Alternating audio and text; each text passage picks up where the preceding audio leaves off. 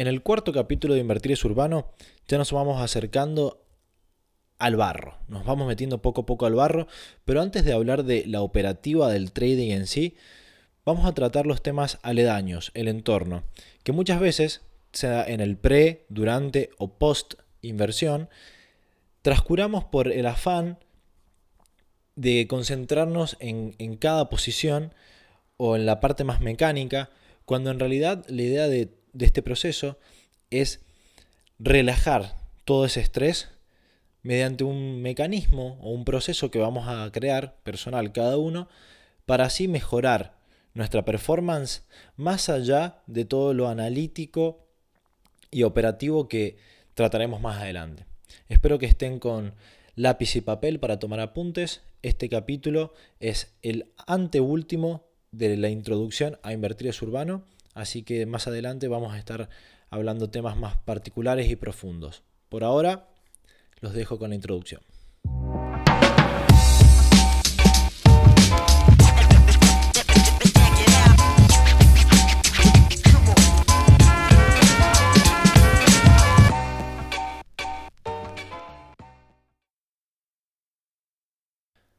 Bueno, una vez más, estamos acá en Invertir es Urbano.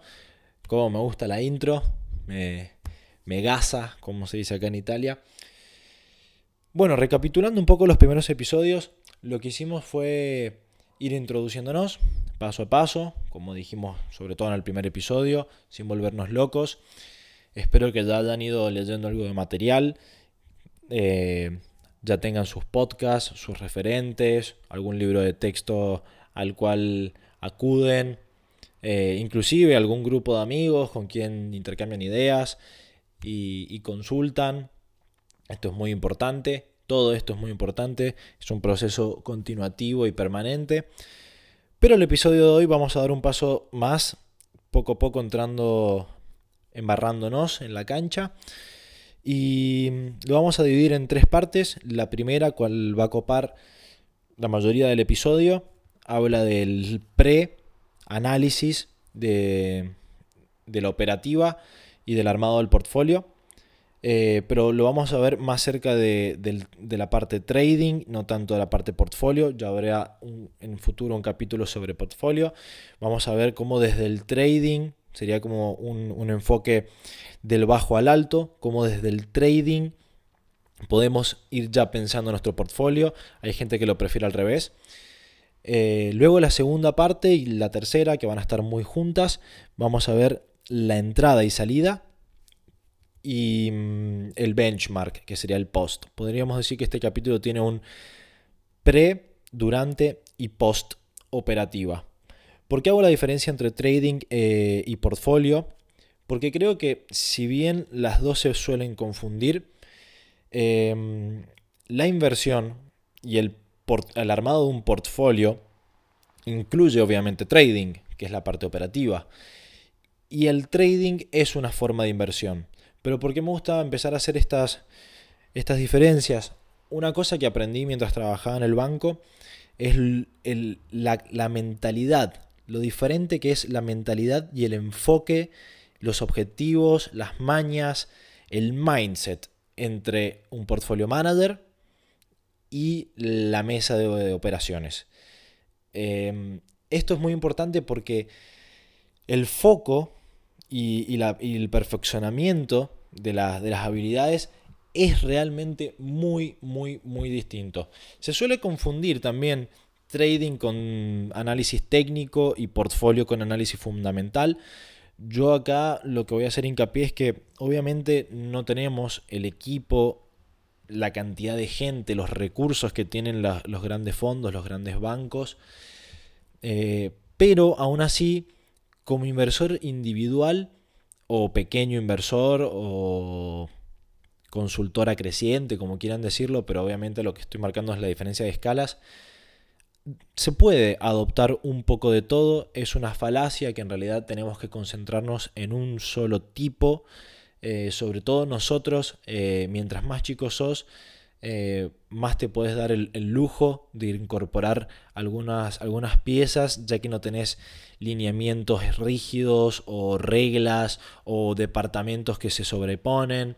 Entonces, vamos a ver cómo uno puede condensar el trabajo que en, un banco o una gran empresa está dividido en departamentos.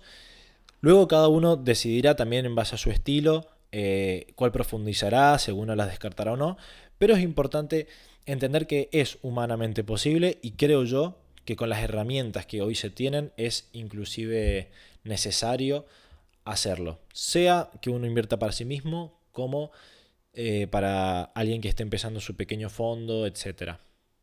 Entonces, recapitulando una vez más, en el primer episodio vimos la parte un poco más personal, motivacional de, este proceso. Eh, el próximo capítulo, hago un spoiler, vamos a estar con un muy, muy amigo mío, Francisco Legaspe, que actualmente está desarrollando su máster en economía del comportamiento y nos va a dar algunos tips eh, más que tips, data, información de, este campo que ayuda mucho a comprender más allá de los números y, ir tirando abajo la, teoría de, los mercados perfectos, porque de hecho si los mercados funcionaran perfectamente no existiría la posibilidad de, ganarle al mercado teóricamente. Pero bueno, sin entrar en este tipo de discusiones, lo que vamos a hacer ahora es un paso todavía previo, antes de entender el comportamiento y la, la forma del mercado de, desenvolverse, vamos a ver cómo prepararnos. Vimos en el segundo capítulo también en el kit base algunos instrumentos básicos. Eh, les recomendé algunos, algunos libros para que den una, una ojeada y empiecen a estudiar. Fundamental. Eh, por más que quieran crear su propio método, técnicas, etcétera, como decía en ese capítulo, está bueno ver también qué es lo que hacen los demás para poder, inclusive si somos tan cracks, contrarrestarlo. Y en el capítulo anterior, muy pesado, em, el glosario para saber captar bien el sentido de cada texto de financiero, ya que su jerga es muy particular pero creo que ya estamos en un punto donde entendemos de lo que estamos hablando, ya entendimos, descubrimos por qué estamos acá y tenemos las herramientas para, operar. Pero todavía falta un paso. Este paso es la preparación, em, que creo yo es fundamental para evitar el pánico y para saber qué es lo que está pasando. Una, una máxima que tengo yo a la hora de operar no sé si la he dicho en pasado, si no se las digo ahora, es no opero lo que no conozco y no opero en entornos, por, decirle al momento del mercado, donde no estoy cómodo. Porque esto es fundamental para minimizar la cuota de mm, emotividad. Que o sea, lean cualquier biografía de gran inversor, trader, todos te van a decir que tus emociones son tu peor enemigo. Y esto es verdad, no es un tabú, no es un cliché, es realmente verdadero. Uno puede tirar a la borda todo el trabajo previo que hizo e inclusive una oportunidad única en la vida por las emociones. Eh, para esto, repito el spoiler, la semana que viene, va, el próximo capítulo vamos a estar con Francisco, pero por ahora otra cuota, además de comprender al mercado, otra cuota de, trabajo importante para minimizar este riesgo de emotividad es la preparación. La preparación previa y la, evaluación posterior. En la preparación previa lo voy a dividir en tres etapas. Tenemos el análisis fundamental, el análisis técnico y la creación de escenarios.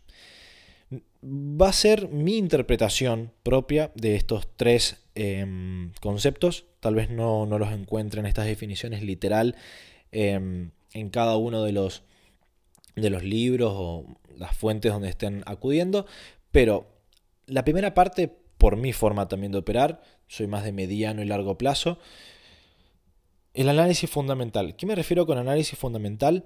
Es, uno va identificando posibilidades, a veces se le aparecen, a veces las busca, pero identifica una, digamos, voy a condensar todo en los activos. Uno identifica una acción, un commodity, un bono que tiene algo que ustedes sienten que pueden explotar. ¿Cuál es la primera parte para empezar a profesionalizar esto y que no sea un casino. Porque decir, uh, mirá, me gusta Amazon, vi una noticia que decía que estaba re bien, compro. Ese análisis es como ver que la ruleta gira, salió el rojo, entonces ahora tiene que salir el negro. Eh, ese es el tipo, el tipo de pensamiento que quiero que erradiquemos. Entonces, con análisis fundamental me refiero a, nos podemos encontrar, sea porque nos lo dijo un amigo, leímos una noticia lo que sea, con una posibilidad, un activo que tenemos la sensación que tiene un potencial de, ganancia para, para, que invirtamos. Entonces, la primera, primera, primera parte, primerísima, eh, es el análisis fundamental. Uno, identificar qué tipo de acción es. Por ejemplo, si es una, acción growth, una acción value, si es una acción, un cash, eh, un dividend king. Entonces, esto ya resume y nos ahorra un montón de laburo. Nosotros vamos, si están estudiando, vamos a, saber qué significa que una acción sea growth o, qué, conlleva que una, acción sea un dividend king. La segunda parte, parecen obviedades, pero a veces uno se las olvida, o sobre todo al principio, identificar o, o buscar, hacer un poco de propio research sobre la industria en la que se desenvuelve, qué industria es y cómo se está comportando esta industria. Luego, la correlación que tiene este activo con su industria, con el mercado. Luego, esto es muy importante porque también a veces uno dice, ok, este activo es tech, entonces le tiene que ir bien. Sí, en parte, porque cuando uno ve la industria tech, es verdad que hay, es una industria que está muy tirada por algunos pocos actores, llámese las fangaments, es decir, Facebook, Apple, Alphabet, eh, Microsoft, eh, me está faltando alguna, y Netflix. Este, entonces, sacando estas cinco acciones, es un sector que se comporta distinto. Eh, después puedes tener el caso de Zoom, en un periodo ganó, le ganó ampliamente al sector. Eh, puedes tener el caso de AMD, que es una acción dentro de ese sector, pero que anduvo muy mal por mucho tiempo. O cambiando de ámbito el sector bancario. Puede ser un sector que está andando flojo, pero que vos tenés una acción que está infravalorada y tenés motivos para creer que va a subir. Entonces, ver qué tan correlacionado está con el sector, a ver si es un outlier dentro del sector y cómo le está yendo a sus competidores. Esto nos, va a ayudar a, también crear los escenarios más adelante. Entonces, parte del análisis fundamental es qué tipo de acción, en qué sector, cómo, se cómo está relacionada con sus competidores y el sector y el mercado.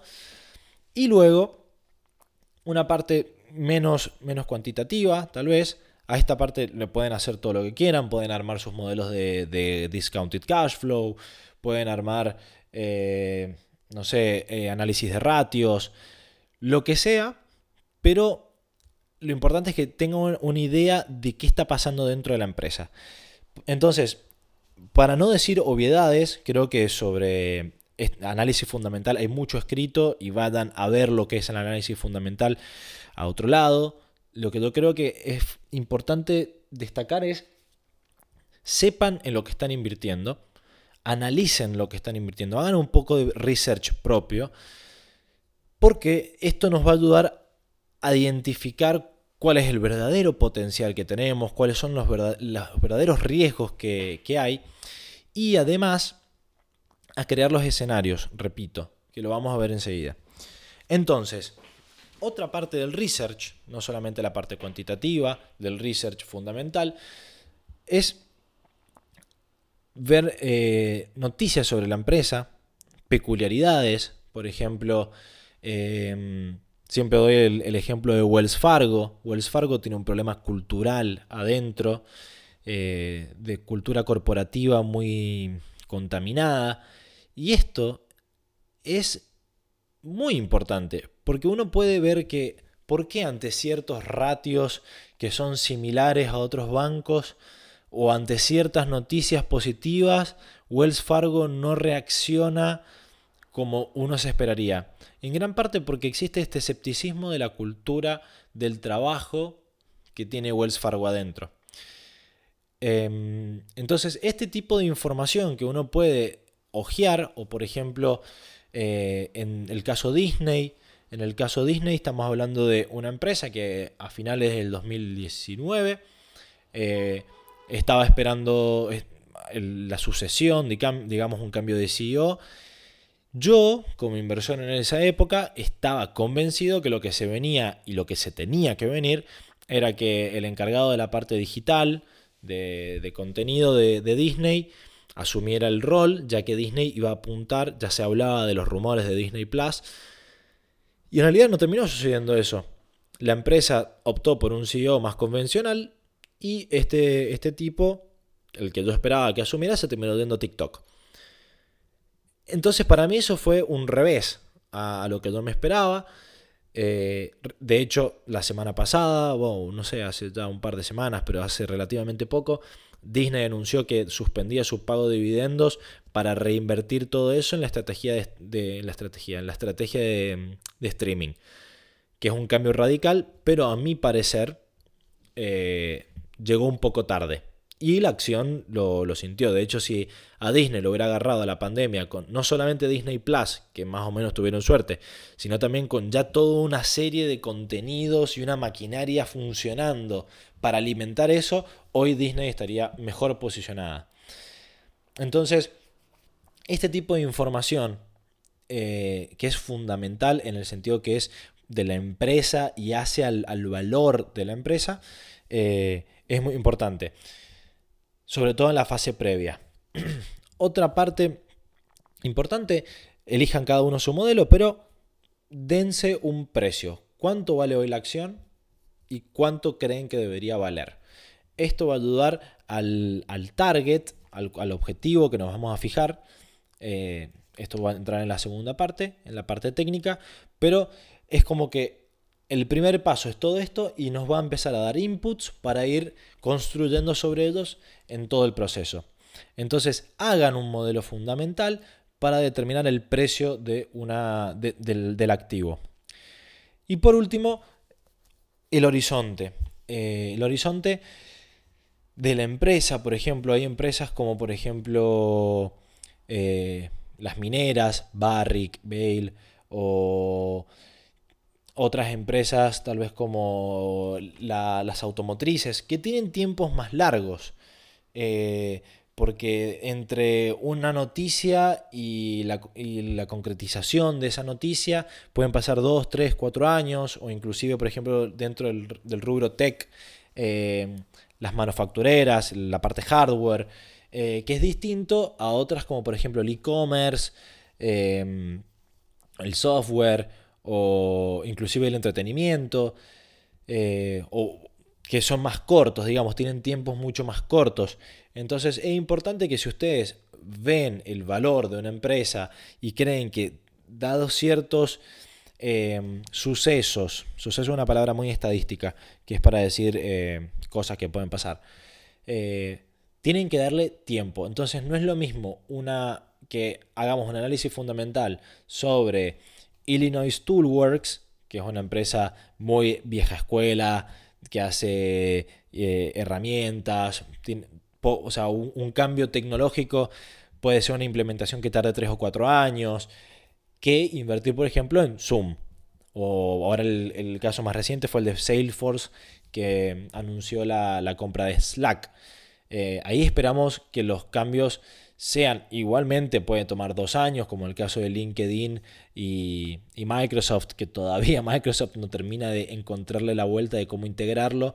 Aunque con, Teams se puede decir que seguramente están usando todos los datos de LinkedIn para desarrollar la plataforma de Teams y Office 365. Pero la idea es esta, de eh, entender la naturaleza de la empresa y de los sucesos, cómo van a madurar en el tiempo para darle a la acción un horizonte. Luego pasando a la parte técnica, eh, technical, em, porque creo que es importante, a pesar de que uno puede creer o no creer. O sea, así como los que son más del análisis técnico te pueden decir que la parte fundamental no sirve, los del análisis fundamental te pueden decir que el análisis técnico son solo grafiquitos. Yo cuando hablo de análisis técnico no me gusta graficar, o sea, me encanta hacer gráficos, pero no me gusta graficar como estrategia.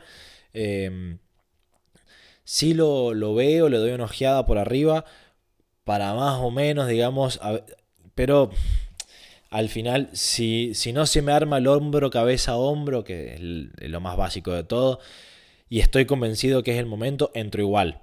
Eh, yo soy en eso más fundamental. Pero cuando hablo de análisis técnico, me refiero que es, es importante por lo menos tener una idea de en qué parte del ciclo está el precio. Entonces, ver realmente eh, una, serie temporal, eh, si estamos en, un valle,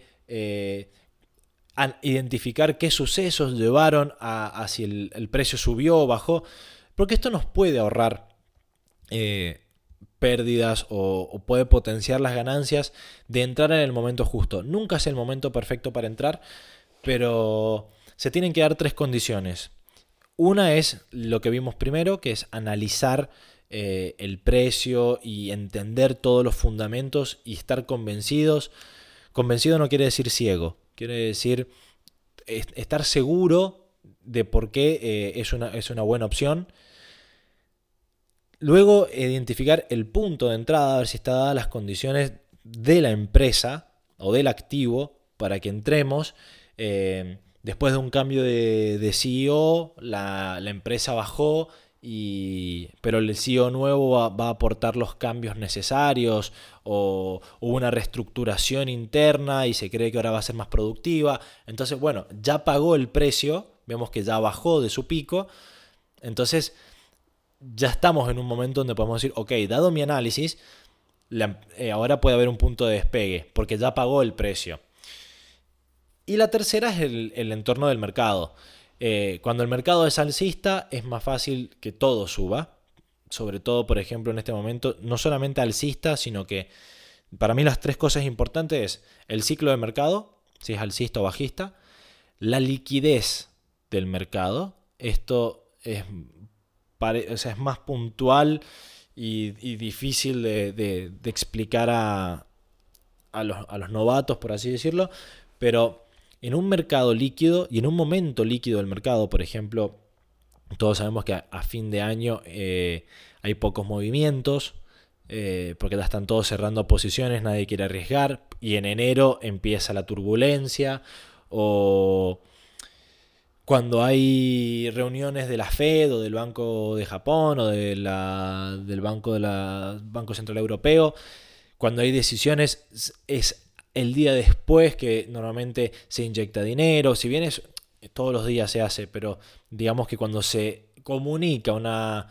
una la nueva política monetaria, ahí es donde hay más cambios de liquidez. Eh, también cuando cierran los contratos de petróleo. Estos son momentos donde la plaza se seca o se inyecta mucho dinero.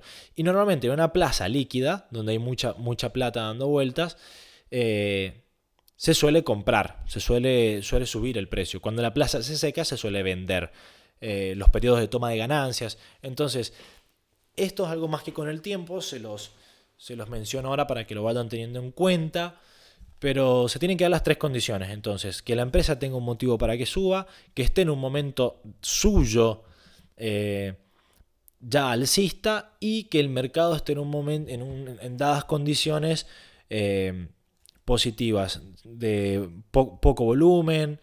Más que nada el volumen normalmente cuando se sale de la media eh, es porque hay agitación, no es que hay mucha gente que quiere entrar. Normalmente el volumen, hay muchas operaciones de compra-venta y esto puede llevar a que los precios se, se mueven por otras razones además de las intrínsecas. Entonces por esto separo de mercado alcista y bajista con condiciones de mercado.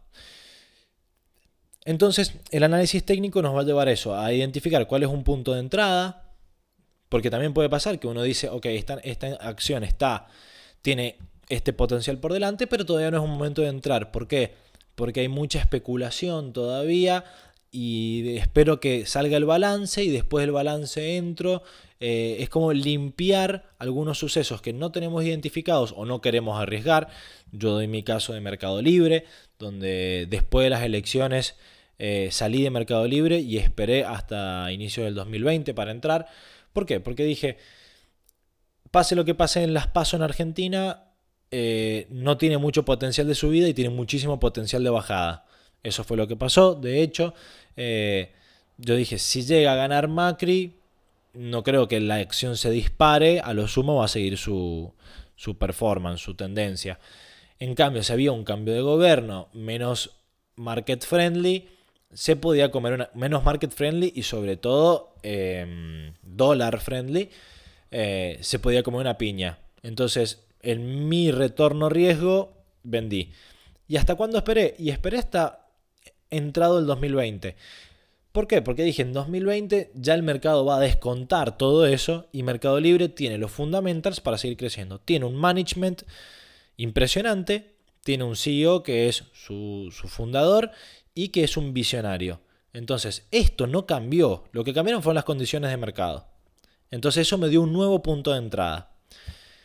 Eh, por eso digo, el análisis fundamental es importante y el análisis técnico te va a dar eh, esto. El mismo análisis, no es que cambia por completo, sino que el mismo análisis te va a decir, ok, ahora entras, ahora salís, ahora entras, ahora salís, pero ya sabes qué es lo que está llevando los drivers, como se dice en inglés, de las acciones.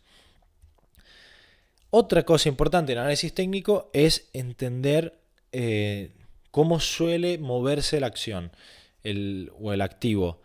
Por ejemplo, si yo te digo que la acción de Coca-Cola eh, subió un 30% en un día, cualquiera que haya operado en el mercado sabe que esto es anómalo, totalmente anómalo.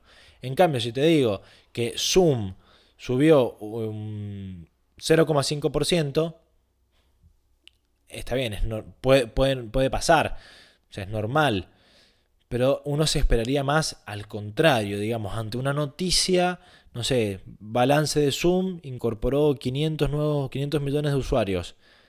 Y yo me espero que suba un 30% esa acción. Ahora, Coca-Cola, veo muy difícil que haya algún motivo por el cual despegue un 30% su acción. Entonces, esto también nos ayuda a, a entender que si baja un 10% la acción, la de Zoom, esto me lo tengo que esperar y tengo que saber cómo voy a reaccionar ante una cosa de este tipo. Mientras que si baja un 20% Coca-Cola, o, al contrario, si yo espero que suba un 20% Coca-Cola para salir de la posición, no vas a salir nunca. Entonces, esto ayuda a, a prepararse mentalmente y las estrategias ante ciertos movimientos. Eh, Pasa también con los bancos. Los bancos suelen reaccionar mucho más fuerte a la baja que a la suba. Es como que las posiciones de los bancos se van armando de a poquito, pero cuando pasa algo malo, ¡pum! cachetazo. Entonces, uno sabe que, por ejemplo, yo cuando invierto en bancos, eh, cuando veo que ya acumulé una cierta ganancia que eh, está dentro de mi, de mi objetivo, salgo, ya está. ¿Por qué? Porque no me espero, o sea, yo me estoy esperando que cuando venga la corrección va a ser fuerte. Entonces mejor, ya acumulo una posición, reseteo el análisis y arranco de otra posición. Entonces, esto, eh, hay algunas, la que yo más eh, les recomiendo es verla, hacer un histograma eh, para ver la forma de la pirámide. entonces uno se espera, ok, lo más probable es que sucedan estos, estos, estos, estos retornos pueden pasar este tipo de retornos. Y la segunda que les recomiendo es em, la Moving Average. Elijan si tres meses, seis meses, dos semanas, pero esto también les va a ayudar a saber cuándo, a ver, si una empresa está consistentemente por un par de días arriba de su moving average, es probable que eh, estamos agotando un periodo alcista. Eh, o que estamos en un momento demasiado alcista o demasiado bajista. Eh, en fin, ojeen algunas de estas métricas, pero dense una idea de cómo se va a mover la acción a futuro. Si bien es verdad que el, pasado no duda predecir el futuro, pero sobre comportamiento, normalmente se hace una, diferencia entre point y, y confidence interval. Es difícil decir la acción dentro de dos semanas va a valer 13,14 pero es más fácil decir la acción es posible que se mueva en un rango del entre 5 y menos 5%. Entonces, al saber que estamos dentro de este rango, está todo bien. Ahora, si salimos de este rango, sea para arriba o para, abajo, ¿qué hago? Eh, y esto nos lleva a la tercera parte, es diseñar los escenarios. Eh, esto es un ejercicio que no se suele ver mucho en los libros básicos. Eh, a mí me lo enseñó un jefe que me decía, vos armate los escenarios más posibles. Que un escenario, ¿qué es lo que hace? Mete eh, algunos sucesos, o uno solo, pero lo mejor es meter dos o tres sucesos juntos, intercambiarlos, entonces decir, a ver, Disney, por ejemplo, ¿cuáles son los sucesos que nos podemos esperar ahora? ¿Cambio de CEO? No, acaba de cambiar. Eh, ¿Cambio en la política de dividendo? Sí, por más que dieron marcha atrás, tal vez puedan dar marcha adelante. ¿Probabilidad de que suceda en el próximo año? Baja. Pero bueno, puede suceder. Segunda cosa, eh, mirar en el balance la cantidad de suscriptores nuevos que hay. Y otras métricas como por ejemplo el uso, pero no sé si las están divulgando. Pero bueno, suscriptores nuevos, por ejemplo. Segundo, ESPN. ¿Qué está pasando con ESPN? Año de pandemia. Entonces, un ojo ahí. ESPN, recordemos que es la cash cow de, Disney, es donde más liquidez tiene. Entonces, digamos, solamente, bueno, y el, virus, obviamente, por el tema de los parques, las atracciones y los cines. Entonces, eh, la, la vacuna. Entonces, ¿cuándo va a salir la vacuna y la efectividad? Tenemos estos cuatro elementos, los vamos combinando. ¿Qué pasa si vuelven a pagar dividendo y la vacuna sale y suman suscriptores? Bueno, un escenario alcista, eh, probabilidad de que suceda, ponemos más o menos las probabilidades en nuestra cabeza, pero digamos, empezar a identificar. Entonces uno decimos, si pasa esto, esto y esto, yo me espero que suba. Si pasa esto, esto y esto, espero que baje y mucho. Entonces, ¿cuál es el objetivo de bajada? Ok, yo me puedo aguantar hasta un 7% de bajada porque este y este fundamental en este escenario probablemente sigan firmes y pueden llevar una subida. Espero que se entienda un poco la idea, pero esto que nos va a ayudar también. Cuando uno escribe los escenarios e identifica los sucesos, vas a tener el ojo atento. Va a tener el ojo atento a, las noticias y a los movimientos en el precio. Entonces, ante uno, uno de los sucesos, ya va a estar listo para actuar. Y esto también es importante. Ya vas a estar listo y vas a estar seguro. Porque vas a decir, ok, pasó tal cosa, subió el precio, ahora tengo que vender. O sea, ya lo tenías en tu cabeza. Y no te vas a encontrar con ese dilema de, ¿y si sigue subiendo? No, vos dijiste que si pasaba tal cosa iba a subir un tal por ciento. ¿Cambió algo respecto a eso? ¿Salió un nuevo suceso que tenés que agregar a un escenario futuro? No lo sé. Vendé, toma ganancia. O bajó, y, pero ¿por qué bajó? Y bajó porque pasó tal cosa. Entonces sé qué es lo que está pasando. ¿Eso anula el resto de tu escenario? No. Bajó porque, por ejemplo, desilusionaron las nuevas, eh, los nuevos procesadores de Intel, desilusionaron. Bueno, pero vos a qué apostaste? Y que Intel ahora va a alargar sus placas de video y está apostando al cloud computing. Entonces, vos no entraste por los procesadores, entraste por el, cloud computing, entraste a cuatro años. Entonces, pero bueno, ¿cuánto bajó? 5%. Bueno, la podés aguantar porque te lo esperabas que pasara esto. Entonces, la, creación de los escenarios ayuda a estar atento a las noticias y el, el conocimiento es poder. En nuestro caso, el conocimiento es poder sobre nosotros mismos. Por último, va, por último no, penúltimo, último, eh, es el armado de las eh, posiciones. Si bien no, no, quería tratarlo tanto, pero dije, ya que estamos acá, si alguien quiere empezar a aplicar alguna de estas cosas, bueno, pero ¿cómo hago para entrar y manejar las emociones? Primer consejo, si vos tenés un broker eh, un discount broker seguramente que no te cobra comisiones o te cobra comisiones muy bajas por entrar y salir o por abrir y cerrar una posición, te recomiendo que hagas todas tus operaciones en bloques, en batch. ¿Por qué? Porque entrar una posición de 100 dólares con una sola posición abierta y entrar con 5 posiciones de 20, significa en términos de retornos lo mismo o prácticamente lo mismo, pero en términos de flexibilidad y armado de la posición ganás años luz. ¿Por qué? Por ejemplo, entro, mi escenario, pasaron dos cosas negativas y una positiva, todavía estoy esperando que pasen dos. Y las más importantes. Bueno, el efecto fue neutral. La acción ni, bajó ni subió. Pasaron las cosas malas, estoy esperando las buenas y el precio de la acción sigue igual. Puedo aumentar mi posición. Entonces construyo sobre ella. Compro dos batch más de 20. O al contrario, eh, está en un periodo bajista. No quiero salir de la posición porque todavía creo que hay, una, hay un potencial, pero quiero bajar mi exposición por si la baja sigue. Tomo pérdida, vendo tres batches, me quedo con, dos. Otra cosa, rebalanceo del portfolio. Veo que hay una acción que está subiendo mucho, mucho, mucho, mucho y, me estoy exponiendo mucho a esa acción y, y estoy desdiversificando mi portfolio. Entonces, ¿qué puedo hacer? Bueno, si tenía 5 de 20, que ahora, ahora, ahora son 5 de 80, bueno, vendo 2. Sigo con una posición grande de 2.40, pero no tengo una posición tan grande. Entonces, esto nos ayuda a, ser más flexibles y a poder ir armando también las posiciones de a poco. Por ejemplo, otro tip, eh, a mí me pasa que cuando compro una acción, mi ojo está mucho más atento y mi, poder analítico es mucho más concentrado que cuando la estoy simplemente watchlist, cuando la estoy simplemente siguiendo por arriba.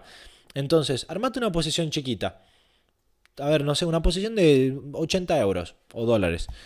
Armátela y eso te va a hacer que, ah, mira, está subiendo, está bajando. Te va a ayudar también a aprender a cómo se mueve la acción con una posición pequeña. Después decís, ah, bueno, eh, la fui analizando y la posición está buena, la voy a agrandar. O no, al final sube, baja, sube, baja, no tengo ganas de, subirme a la montaña rusa, salgo de la posición o la disminuisco.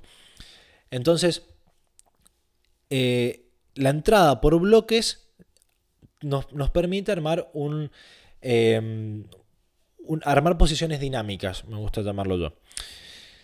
Eh, y al mismo tiempo, volviendo un poco a la, parte de los escenarios, que recordemos que los escenarios incluyen a su, a su vez eh, el análisis fundamental y el análisis técnico, nos ayuda a, a medida que vamos incorporando información y vamos rediseñando los escenarios, podemos ir reacomodando la posición. Entonces, si, por ejemplo, sale una, noticia que eh, India se peleó con, China, entonces bloqueó WeChat y ahora y, todas las redes sociales y empresas de e-commerce chino, esto puede significar a futuro una ventaja para Amazon, Facebook, etc.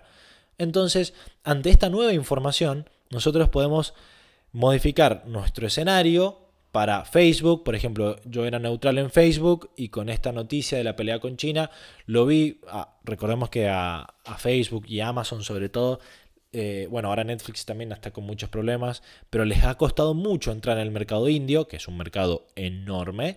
Entonces, esta nueva información me dijo, ok, a largo plazo existe un pequeño potencial y incorporando esta información, modifiqué más bull eh, mi posición en, sobre todo en, Facebook, la cual venía muy golpeada por todo el tema de la, de la data, las elecciones, Cambridge Analytica, etcétera, en Estados Unidos. Dije, bueno, de acá a largo plazo, eh, si despega en India, la acción sube firme. Pero es muy remoto como cosa, entonces era una posición que era minúscula, apenas la, la, la grande, pero incorporando nueva información. Este, entonces, bueno, desde el punto de vista de, la entrada y la salida, eh, tenemos esto de las, posiciones dinámicas. Y por último, en el análisis mediante, durante y post, tenemos dos cosas fundamentales. Una que es eh, ir siguiendo eh, qué tan lejos estamos del objetivo inicial y reviendo, obviamente, los, sucesos que teníamos marcados en los escenarios. y establezcan un benchmark. Un benchmark sirve para comparar a ver que también sea una parte de la, sea la acción, una parte del portfolio o el portfolio entero. Eh, cómo, cómo, le está yendo comparado con eh, la opción más cercana que podrían haber tenido.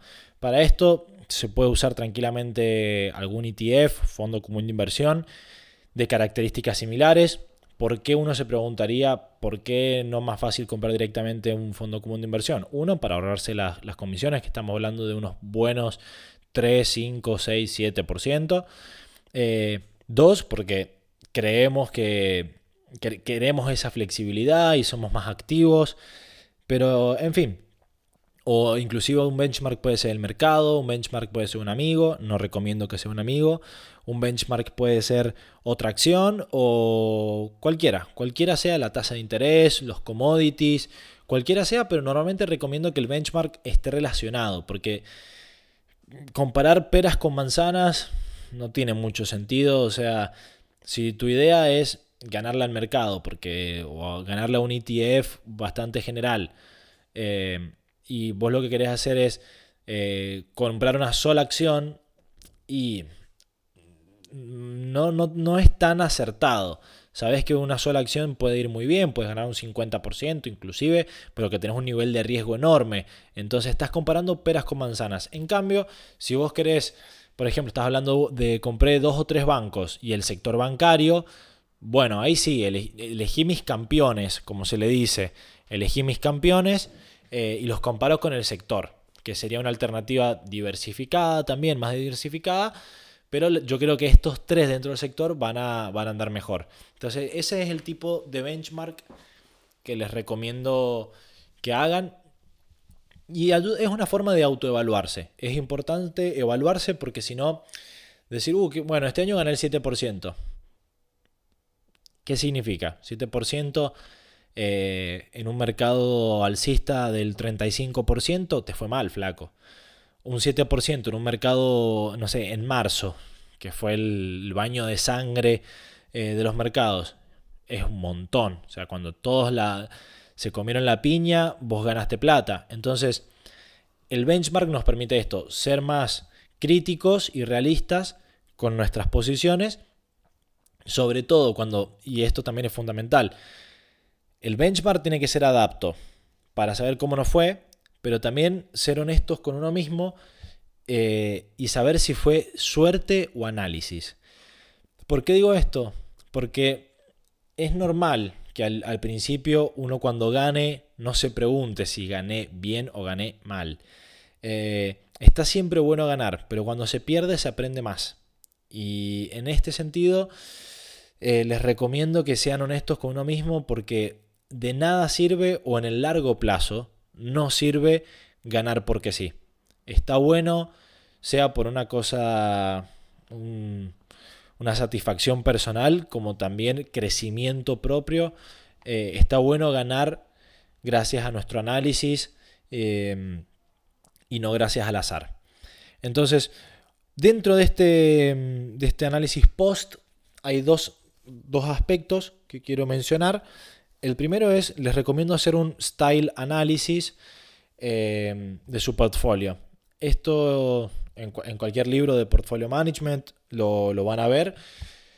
¿Y por qué? Porque está bueno también identificar eh, a grandes rasgos el, el, portfolio, qué características tiene. Esto ayuda sea para los benchmarks como para los escenarios, como para entender eh, los riesgos, las correlaciones, el tipo de inversor que somos. Hay algunos que arman el, portafolio buscando tener un cierto estilo, hay otros que no.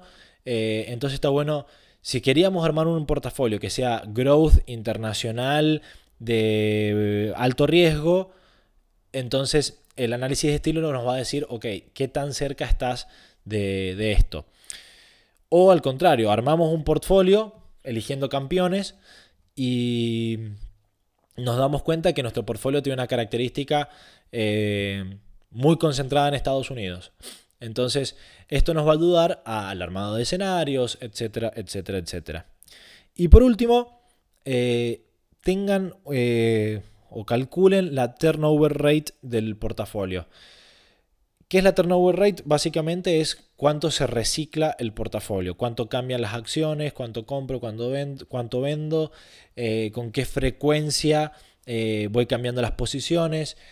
Entonces, el turnover rate eh, es importante para saber, uno, qué tan adaptativos, flexibles y reactivos somos. Y esto puede ser bueno o malo. En el pasado se tenía una connotación muy negativa sobre los turnover rates altos porque habían costos operativos muy altos. Las comisiones que te cobraba el broker eran muy altas. El costo de la información también era muy caro. Entonces en el pasado había una connotación más negativa. Últimamente han salido un par de estudios que muestran que la turnover rate, mientras más alta, pero no tan alta, es habla de la reactividad y capacidad de em, reacción o adaptación del portfolio manager. Entonces suelen tener mejores retornos. Y esto para mí tiene mucho sentido en un ambiente de, em, ¿cómo decirlo?, de comisiones bajas.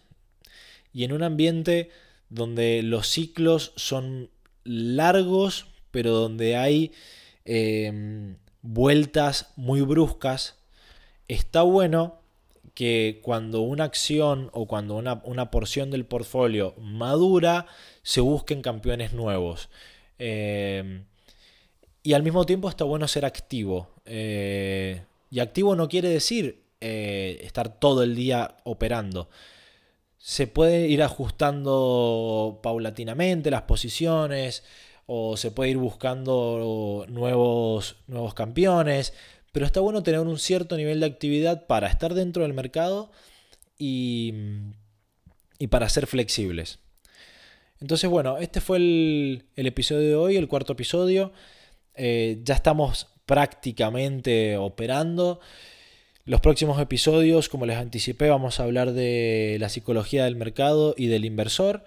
Eh, y el otro episodio que tengo también planificado, eh, no lo voy a decir todavía, pero ya vamos a estar muy cerca de... No, sí, mejor lo voy a decir. El sexto episodio vamos a hablar de análisis, análisis eh, económico del mercado para, para, ver cómo correlacionar y cómo incorporar la información económica. Eh, sobre todo va a ser muy monetario, pero vamos a tener algo también legal y de comercio. Eh, cómo incorporar esta información a nuestra inversión. Así que espero que les haya gustado. Si les gustó, les pido por favor que, lo compartan, así seguimos creciendo.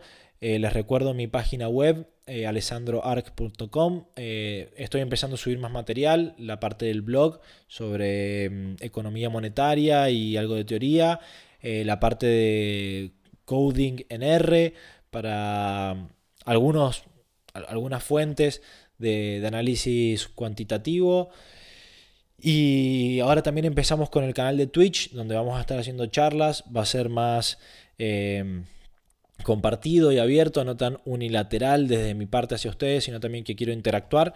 Así que los invito también al canal de Twitch. Estén atentos, normalmente lo comunico por Twitter.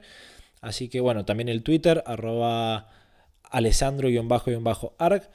Y bueno, los dejo por ahora, nos vemos el próximo episodio. Muchas gracias.